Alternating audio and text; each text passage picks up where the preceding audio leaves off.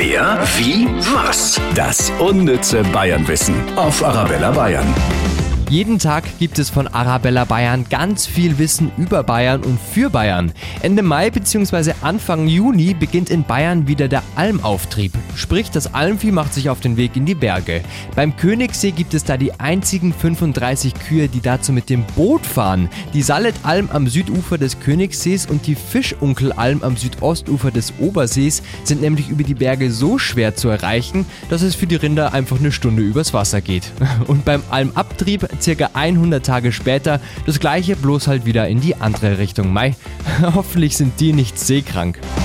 Wer, wie, was? Das unnütze Bayernwissen auf Arabella Bayern.